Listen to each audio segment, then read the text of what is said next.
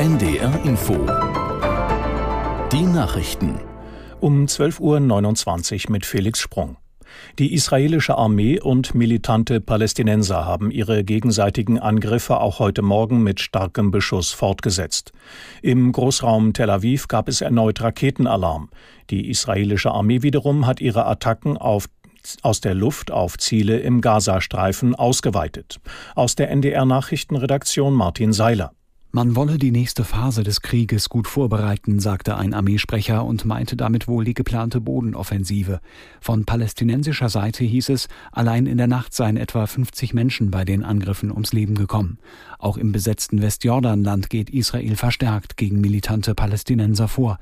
In der Nacht griff die Armee nach eigenen Angaben eine Terrorzelle in einer Moschee im Flüchtlingslager Jenin an. Von dort sei ein unmittelbar bevorstehender Anschlag geplant worden, hieß es. Weitere Gefechte werden auch von der Grenze Israels zum Libanon gemeldet, die international die Sorge vor einer Eskalation des Konflikts verstärken. Die Grünen fordern mehr Geld für die innere Sicherheit in Deutschland. Von Seiten der Bundestagsfraktion heißt es, der vorgelegte Haushaltsentwurf bilde die derzeitige Bedrohungslage nicht adäquat ab. Neben dem aktuellen Demonstrationsgeschehen und dem notwendigen Schutz jüdischer und israelischer Einrichtungen seien immer neue Aufgaben hinzugekommen, etwa weitere Grenzsicherungsmaßnahmen. Auch bei der Terrorismusbekämpfung dürfe es keine Abstriche geben. Deshalb sollte man jetzt ein Sondervermögen innere Sicherheit prüfen. In der Schweiz wird heute ein neues Parlament gewählt. Rund fünfeinhalb Millionen Bürgerinnen und Bürger dürfen über die Zusammensetzung von Nationalrat und Ständerat entscheiden. Umfragen sehen die rechtspopulistische Schweizerische Volkspartei mit rund 28 Prozent vorn.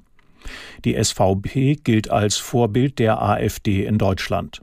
Leichte Zugewinne zeichnen sich auch für die Sozialdemokraten ab. Für Grüne und Liberale werden Verluste vorhergesagt.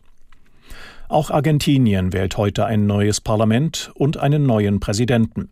Gut 35 Millionen Menschen könnten darüber entscheiden, wer Präsident Fernandes nachfolgt, der nicht mehr antritt. Aus Rio de Janeiro Anne Herberg.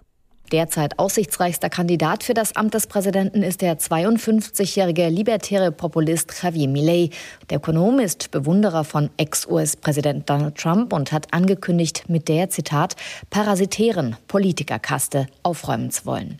So will Milei den US-Dollar als gesetzliches Zahlungsmittel einführen sowie die Sozialausgaben kürzen. Millets Herausforderer sind der amtierende Wirtschaftsminister Sergio Massa, der für das mittellinks gerichtete Regierungslager antritt, und die ehemalige Sicherheitsministerin Patricia Bullrich, die das rechte Oppositionslager vertritt. Nach der Sturmflut an der Ostsee sind die Aufräumarbeiten noch in vollem Gange. Der Krisenstab im schleswig-holsteinischen Innenministerium geht in einer vorsichtigen Schätzung von einem Schaden in dreistelliger Millionenhöhe aus. Aus Kiel Joscha Krone. Es sind immense Schäden und deswegen fordern erste Kommunen finanzielle Unterstützung vom Land. Die sei nötig, so Heiligenhafens Bürgermeister Kuno Brandt. Die Sturmflut habe viele Städte und Kommunen getroffen. Wie die Landesregierung den Kommunen konkret unter die Arme greifen wird, ist noch nicht klar.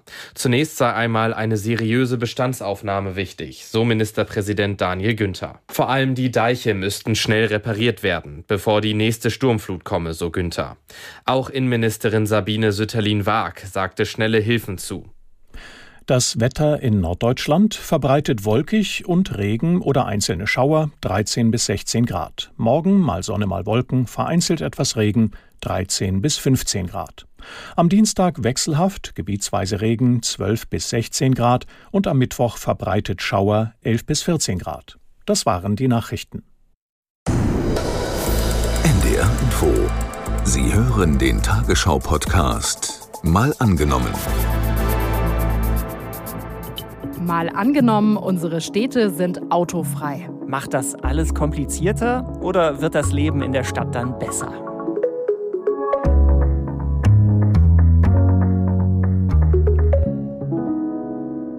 Hallo, ich bin Birte Sönnigsen. Und ich bin